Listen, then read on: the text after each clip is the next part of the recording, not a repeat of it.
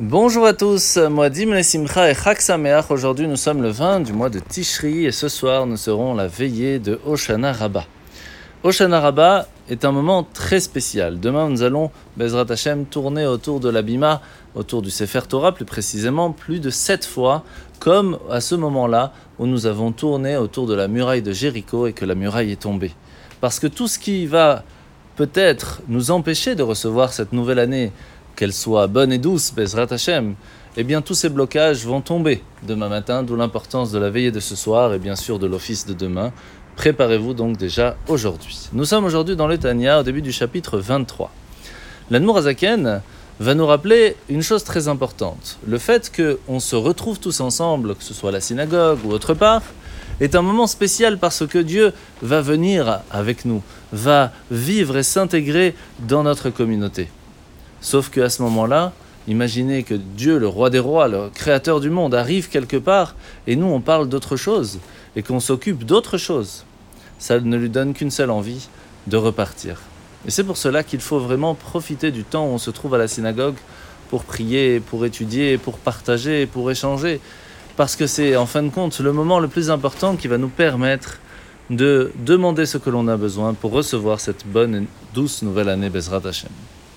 Alors la mitzvah de ce matin, c'est la mitzvah négative numéro 352, l'interdiction pour une personne de se marier avec son oncle.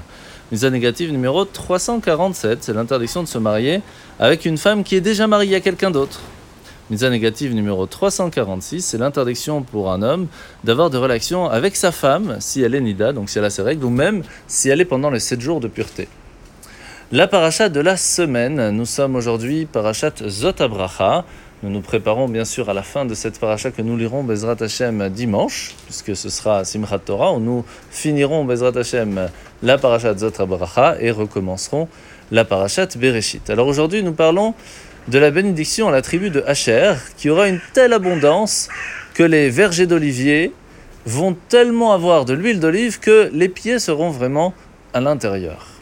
Alors le pied, comme on l'a expliqué la semaine dernière, c'est la partie la plus inférieure du corps, c'est celle la plus élémentaire, l'aspect le plus simple de notre relation avec Dieu, la soumission à sa volonté, à la différence de l'huile qui est plutôt ce qui nous permet de, de grandir, cette intelligence, cette façon de comprendre les choses et qui va nous permettre d'illuminer même notre entourage.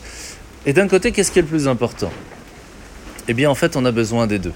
Parce que l'intelligence et la sagesse qui se trouvent dans la Torah peut être à un certain moment mal compris. Ou tout simplement, on n'a même pas l'envie d'aller le voir parce qu'on se dit cela nous bloque, cela ne nous permet pas de faire parler notre propre intelligence si nous sommes bloqués par la sagesse divine. Mais en fait, ce n'est pas un blocage. Lorsqu'on parle de la sagesse du Créateur du monde, qu'est-ce qu'il y a de plus grand? Et donc on se doit d'avoir une certaine soumission pour comprendre que la sagesse de la Torah est bien plus grande que celle que l'on peut avoir. À partir de là, on peut aller dans l'intelligence, dans la compréhension des choses, dans le développement, et réussir à comprendre comment le monde fonctionne et comment on peut trouver la possibilité d'être heureux. En vous souhaitant de passer une très bonne journée, n'oubliez pas, ce soir, au Shana Rabbah.